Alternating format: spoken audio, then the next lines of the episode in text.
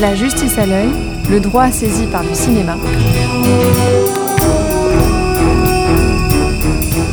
Un podcast présenté par Magali Flores.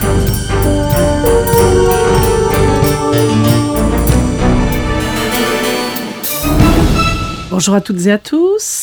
Aujourd'hui, nous allons parler de Clint Eastwood, le justicier et les institutions. Et nous avons le plaisir d'accueillir Andrea Gruner, qui est docteur en cinéma, qui a réalisé une thèse sur l'œuvre de Clint Eastwood et qui, euh, à Paris 10, Nanterre, et qui a écrit un certain nombre d'articles, évidemment, bien évidemment, et en particulier un dictionnaire Clint Eastwood qui a été publié en 2016 aux éditions Vendémiaire.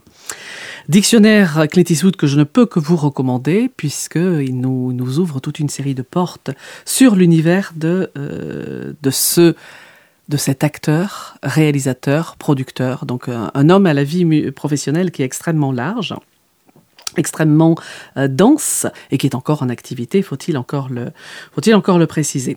Andrea Gruner enseigne euh, le cinéma à l'université protestante de, de Bochum, en Allemagne, et elle va un petit peu euh, nous expliquer son, sa découverte de l'œuvre de Clint Eastwood et sa passion pour cette œuvre. Bonjour, merci beaucoup Magali de m'avoir fait venir à Paris. C'est toujours un grand plaisir d'être en France où euh, beaucoup de gens quand même aiment le cinéma de Clint Eastwood, personnage qui pendant de longues années était euh, très contesté euh, politiquement et continue à l'être, surtout euh, dans le pays, euh, dans l'Allemagne, euh, d'où je viens. Et euh, je pense les, les bases de, cette critique euh, se retrouve dans le personnage qui a formé sa persona de héros solitaire, euh, sauveur, euh, justicier un personnage international, il existe en ma culture, mais il est bien entendu surtout un personnage euh, héroïque du western. Donc un genre, le genre américain par excellence, si on veut. Alors c'est intéressant ça, parce que vous nous dites c'est un personnage du western, sauf que euh, il a commencé, si mes souvenirs sont exacts, dans une série télévisuelle autour du western, mais c'était pas forcément le, le, le héros euh, westernien auquel on songeait, mais en revanche sa notoriété est arrivée de l'autre côté de l'Atlantique, c'est-à-dire en Italie, avec cette fois-ci le western spaghetti. Et voilà ce que je, euh, c'est une bonne remarque. Euh, en fait, et là, ça commence à être intéressant, je pense, parce que bon, il, a joué dans cette série Rawhide, euh, je pense que le titre français était Cowboys. Euh, Rawhide qui, euh, où il joue un personnage, un jeune homme assez gentil, un vrai cowboy, euh, mais pas du tout le, justicier. Et euh, il s'est retrouvé donc en Europe et Sergio Leone cherchait donc, bon là ça c'est la petite histoire bien connue, Sergio Leone cherchait un acteur qui n'exigeait ne, pas une somme faramineuse pour jouer dans son film pour, une, pour une poignée de dollars. Et donc là, Eastwood joue un personnage vraiment euh, des héros solitaires radicalisés par rapport au, cinéma hollywoodien, plus violent, euh, détaché d'une moralité euh, euh, et détaché d'un sens de justice. Il tue euh, pour l'argent, mais surtout aussi pour le plaisir de, la violence. Il fait augmenter la violence autour de, lui. Et euh, donc, il, euh, il travaille trois fois avec euh, Léon dans, cette, euh, dans trois westerns dix spaghetti. Et après, il s'est retrouvé aux États-Unis, tâtonné un peu, il était dans quelques films. Euh, avec plusieurs autres acteurs, sans être vraiment la star. Et il se retrouve avant faire le, personnage qui va faire sa grande célébrité dans les années 70, euh, dans un western Pandéléo et court qui annonce déjà un peu euh, le, le, futur. Là, c'est une réaméricanisation de ce qu'il a fait en Italie. Euh, parce que ce héros-là, Jet Cooper, est un homme qui, euh, qui, se, qui a failli être euh, pendu par, euh, qui a été pris pour un voleur de, de chevaux et qui a, qui a survécu à, une pendaison illégale, bien sûr, un lynchage, et qui maintenant, poussé par le désir de, de vengeance, euh, se met à poursuivre euh, ces personnages-là qui ont essayé de le tuer. D'accord. Alors si vous le voulez bien, on va, on va se rapprocher un petit peu de, de, de, de, bah, l'explosion, j'allais dire, hein, de l'éclosion de, de l'acteur. Euh, l'acteur, et on pourrait même dire presque l'acteur réalisateur, hein, qui, qui, qui l'est et qui l'est encore, puisque euh, après ce, cette, euh, ce, ce, départ en, Italie, puis ce retour aux États-Unis, va lui être proposé un film, mais va pas, va pas lui être proposé un film directement, il va être le plan euh, C ou D même, euh, puisqu'il va être euh, sollicité pour tourner dans le film Dirty Harry, aux États-Unis, donc l'inspecteur Harry, le premier euh, d'une série qu'il va réaliser avec Don Ziegel et qu'il va imposer comme euh, comme réalisateur parce que déjà il était intéressé, il était intéressé du temps où il était euh, acteur de, de la série dont vous avez parlé. Euh, il voulait se lancer dans la réalisation, mais personne ne lui confiait les rênes. Voilà.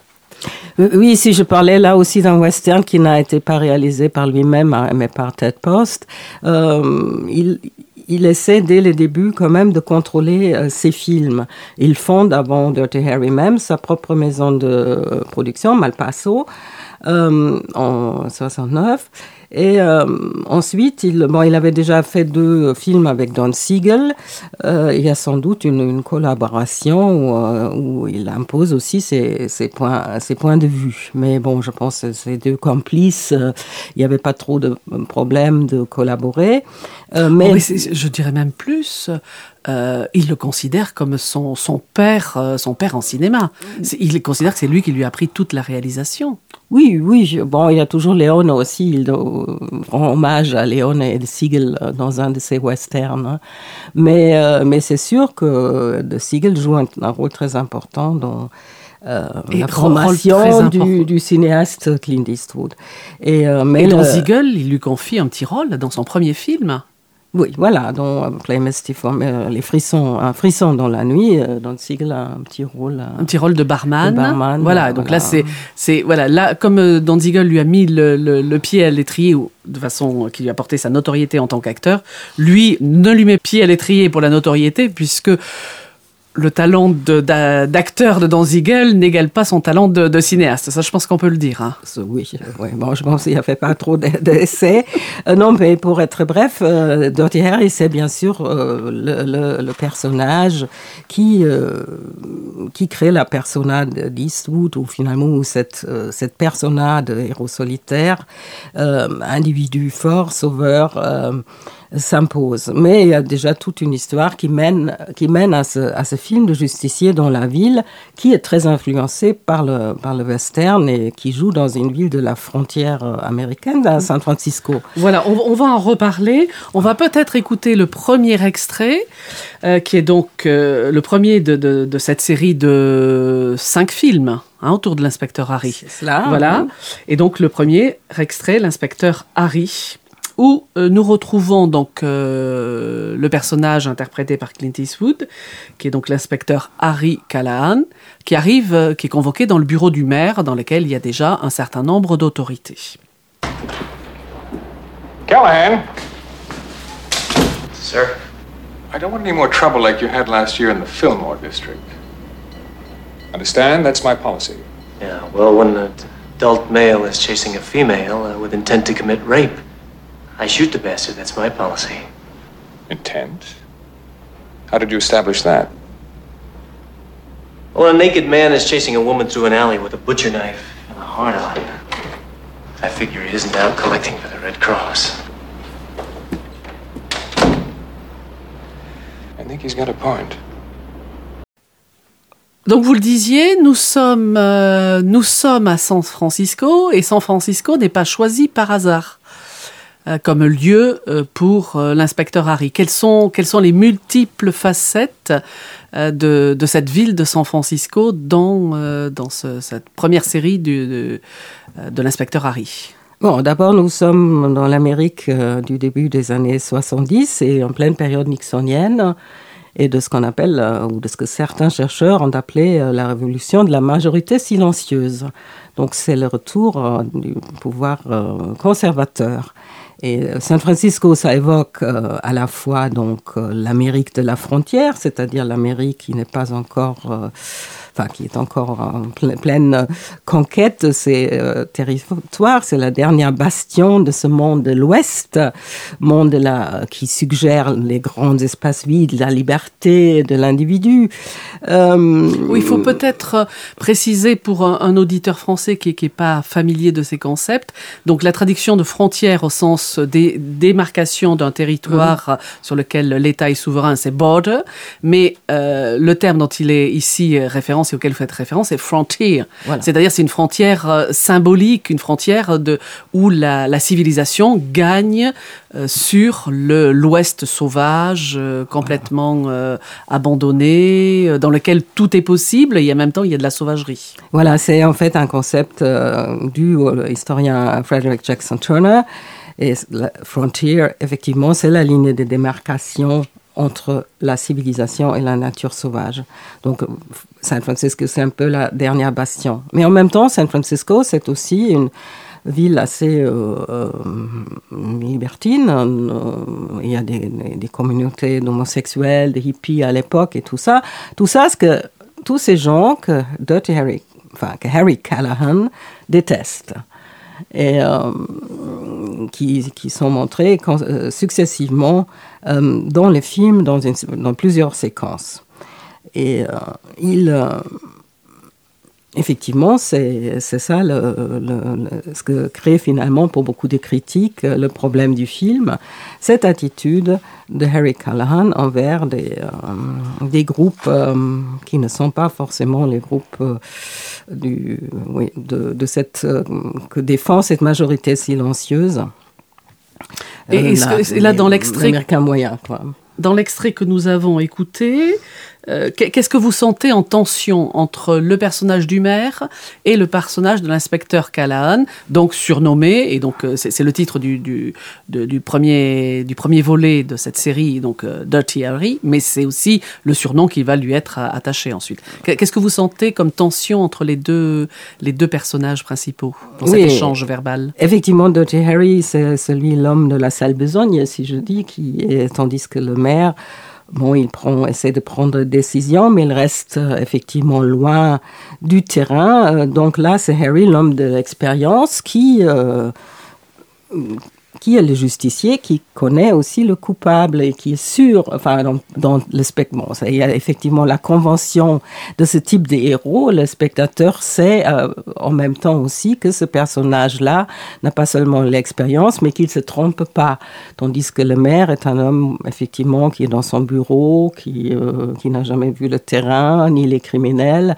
Euh, donc, c'est toujours aussi un anti-intellectualisme et une sorte de contestation du, du pouvoir fondée sur la simple théorie euh, qui euh, existe euh, dans la culture américaine, notamment aussi, qui est aussi transportée dans main western et qui se retrouve dans main film d'Eastwood d'ailleurs, et aussi dans Dirty Harry, bien entendu. Et là, dans cet extrait, ce qu'on entend, c'est effectivement quelqu'un qui veut garder officiellement la tête et les mains propres derrière son bureau, comme vous l'avez dit, hein, parce qu'en plus, c'est un, bureau tout, tout lambrissé, donc effectivement, on sent, on sent le pouvoir qui s'exerce. Et de l'autre côté, l'inspecteur euh, Callahan qui en rajoute dans, euh, dans ses propos, puisque là, l'exemple qu'il prend est volontairement provocateur pour expliquer que euh, il a bien identifié le criminel, le, tueur en série, il sait exactement qui c'est. On n'a pas besoin de lui faire un dessin, on n'a pas besoin de passer par toute une série de techniques. il a, il a l'auteur des faits clairement, clairement en ligne de mire. Oui, tout à fait. Pour une fois, c'est un extrait qui, euh, qui qu'on peut bien passer dans une émission radiophonique. Euh, c'est pas toujours facile de trouver des extraits parce qu'il se trouve c'est quand même un cinéaste qui se fie à l'image. Et je trouvais c'est pas très facile de trouver des extraits de dialogue euh, convenables parce que beaucoup de choses que j'avais en mémoire, c'était vraiment des images. Et là, c'est une- un bon extrait de où, où- où son langage, effectivement, euh, le désigne aussi comme un homme euh, qui, qui, en plus, qui, qui ne, ne s'attarde pas à des longs dialogues, qui dit franchement ce qu'il pense, euh, qui est clair, qui s'exprime cl- clairement et qui après retourne à son boulot, qui est dans la rue. Voilà. C'est moi l'expression boulot, mais qui est dans la rue, hein, donc euh, C'est ça, le entre la- terrain la- et- voilà, le terrain versus euh, euh, les sphères politiques. Et euh, euh, il dit, à un moment donné, son personnage dit euh, Ma politique, c'est de tuer le salaud. Voilà, c'est pas de faire des grandes phrases, etc. C'est euh, d'être efficace et de protéger la société. Puisqu'effectivement, il y a une crainte que la société soit, à ce moment-là, aux États-Unis, euh, soit en déliquescence, qu'il y ait un certain nombre de de- d'actions, pas forcément coordonnées, mais qui euh, bah, attentent- apportent atteinte à la, à la démocratie. hein. Donc, euh, toute une série de, de- de groupuscules, etc., etc. Et euh, ils sont, ils sont sur, euh, sur ce terrain- terreau-là tout en ayant également, euh, avec Don Ziegel, une autre, une autre démarche. Vous nous parliez de justicier. Euh, en filigrane, il y a quand même eu la critique d'une décision de justice, d'une décision de la Cour suprême. La décision euh, Miranda versus Arizona, qui a été rendue en 1966. Est-ce que vous pourriez nous en dire un petit peu quelques mots Oui, ça, ça entre un peu dans, les, dans ce que vous venez de dire là. Euh, C'était en, effet euh, aussi l'obligation, par exemple, de lire aux, euh, aux gens qu'on vient d'arrêter euh, leurs droits et tout ça, et une crainte dans la société que soudain le, oui, le criminel, euh, la personne suspecte, euh, même le coupable, aurait plus de droits que la victime. Et c'est un des sujets de Dirty Harry parce que la, la victime, finalement, sera une jeune fille enterrée euh, vivante et qui va être asphyxiée, qu'on va retrouver morte. Donc, euh, euh, c'était une décision assez récente. Le Miranda euh, vers- contre Arizona, c'était de 68. 66. Euh, 66, pardon. Et, euh, et donc, il y a tout, tout le film est porté aussi par cette question qu'il y a que les criminels ont plus de, de droits que, que les victimes. Et euh, dans le film, effectivement, la personne que, dont Harry sait qu'il est le coupable et que c'est un savoir partagé par le spectateur, pas forcément par les autorités, ni par le maire, ni par le procureur, donc va être relâché euh, parce que Harry l'avait euh, torturé pendant son arrestation. Voilà, c'est un vice de procédure Maltraité, puisque oui, les droits euh, n'ont pas été euh, énoncés préalablement à la personne qui est arrêtée, donc la possibilité de garder le silence, la possibilité d'avoir d'être assisté avocat, la possibilité, euh, s'il en exprime le, besoin d'une assistance médicale, tous ces éléments-là n'ayant pas été rappelés préalablement à la personne qui est arrêtée, eh bien euh, la procédure qui s'ensuit est une procédure qui devient nulle et non avenue parce que euh, ces éléments-là n'ont pas été n'ont pas été spécifiés en amont. Voilà. Donc là, il y, y a une critique en disant voilà, on préfère respecter toute une série de règles, de normes, ici de normes jurisprudentielles imposées par la Cour suprême, au détriment de l'efficacité. Or, l'efficacité, c'est quoi? Ce qui est recherché, bah, c'est que la population puisse vivre en sécurité. Or, quand il y a comme ça un tueur en série, euh, c'est l'idée que euh, bah, ce tueur en série va détourner à son profit ou va bénéficier des règles juridiques, euh, alors même que le père de famille, l'enfant, la mère de famille, etc., eux euh, bah, seront, seront en danger parce que parce qu'ils seront encore dehors. Voilà. Donc là, il y a une critique en règle de, de cette lourdeur du fonctionnement de la police qui est ici à la fois dénoncée euh, par, euh, par Don Ziegel, par les scénaristes et également par le personnage, évidemment, euh, de, de l'inspecteur Callahan. Qu'est-ce que ça signifie dans, dans, dans, dans l'esprit du personnage, mais plus largement, après, on retrouvera cette trame-là dans la, dans la filmographie de, de Clint Eastwood. Quel est le rôle d'un justicier pour lui? Le rôle d'un justicier, c'est effectivement ce qu'on vient de dire, là, de rétablir euh, la justice, mais en même temps, il y a toujours une dimension personnelle. Et cette dimension personnelle euh, euh, transforme aussi le, le personnage euh, du, du, même de Harry. Parce qu'il est finalement, on le retrouve et on pense quand même, il est, on peut penser quand même qu'il est très très proche du, du meurtrier, parce qu'il a des mêmes ou des, des pulsions euh, violentes très similaires.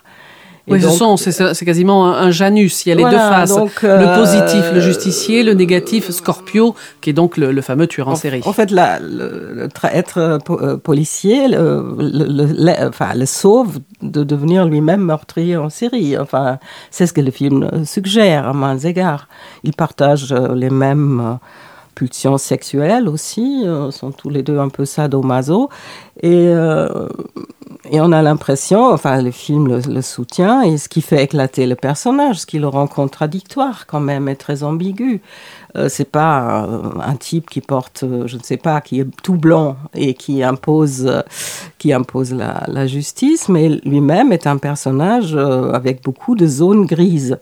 Et, euh, et, ce qui le sauve aussi, je, sans doute, euh, d'une critique complètement. Enfin, ça, la critique a été euh, exprimée de fascisme, etc., etc. En particulier par Pauline Kell, la célèbre. Oui, par Pauline Kell, mais il y a aussi un, un fameux article d'Anthony Chase dans Velvet Light Trap qui, qui vraiment scrute les, les, les, les, euh, euh, les, définitions du fascisme et qui trouve des exemples assez convaincants. Hein, mais, mais, mais, en même temps, c'est beaucoup plus large et on montre ce, et Eastwood va dé développer cette euh, ma manière obsessionnelle dans pratiquement tous ses films et tous les films qu'on qu a sur notre petite liste aussi, que ça se retrouve dans d'autres films policiers qu'il a fait, ça se retrouve dans ce western, ça se retrouve dans Aussi bien que dans J. Edgar.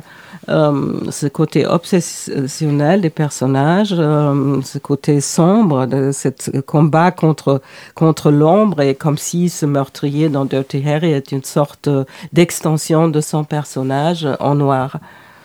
Effectivement, oui, oui, cette complexité et cette idée de, voilà, il vaut peut-être mieux un homme seul, puisque évidemment il n'interprète que des rôles d'hommes, il vaut mieux un homme seul qui euh, apporte, se dévoue pour le bien commun, plutôt que l'ensemble de sociétés qui se mettent en, route pour établir des règles et avec euh, tout le retard nécessaire au fonctionnement. Malgré tout, vous dites, euh, alors, film qui a été, euh, qui a reçu un certain nombre de critiques, mais qui est évidemment beaucoup plus complexe, vous nous l'avez énoncé, qu'une première lecture simpliste euh, pourrait le laisser penser, et film qui euh, également va installer durablement ce personnage, donc euh, on l'a dit, hein, Dirty Harry va passer à, la postérité, et puis également une de ses expressions, Make My Day, voilà, donc voilà, il, il, est, il est passé dans, dans la culture populaire, et, et ce personnage de justicier qui dénonce ici le fonctionnement de la police n'empêche pas malgré tout qu'il y ait aussi un hommage dans le film au travail de la police. Tout à fait, tout à fait. On, on voit ce, grand plan avec les, noms des policiers tués dans, en service. Et, euh, mais c'est ce que dans le western, il y a une, des, les, les héros de western opèrent dans des régions, dans des territoires où la justice n'est pas encore euh, implantée, où elle est trop faible. Ici, en revanche, on est dans, un, dans une société où c'est surstructuré sur, et qui, qui affaiblit, qui ralentit tous les processus nécessaires. Et comme vous avez bien dit, oui, euh, vaut mieux un héros solitaire, un individu seul euh, qui est déjà euh, qui déjà abîmé, qui est déjà aussi pris dans une lutte intérieure, qui est traumatisé après la mort de son épouse dans un accident violent, écrasé par un chauffeur qui a pris la fuite. Vaut mieux un, être comme ça qui se dévoue à cette, ou se sacrifie peut-être même à cet âge que que comme plus tard, euh, c'est pas injustifié, mais comme plus tard le personnage joué par Tommy Lee Jones dans Space Cowboys, qu que la communauté qui, euh, avec plein d'innocents. Mmh, mmh. Il va revenir régulièrement, hein, vous l'avez dit, à, des rôles de, de, des films policiers, on retrouvera ce, cette dénonciation de, de, de l'impuissance en quelque sorte de la police, dans euh, Minuit dans le jardin du bien et du mal, dans Mystic River. Euh, voilà, il y, a tout dans euh, l'échange, enfin voilà, il y a toute une série de, ces films qui renvoient à ça. Merci Andrea Gruner sur cet éclairage que vous apportez euh, autour de, l'œuvre de Clint Eastwood, hein, en tant qu'acteur et en tant que, cinéaste, hein, autour de, cette personnage du justicier et euh, de sa critique des institutions. Je ne peux que vous renvoyer vers la lecture, la consultation du dictionnaire Clint Eastwood, publié aux éditions Vendémiaire.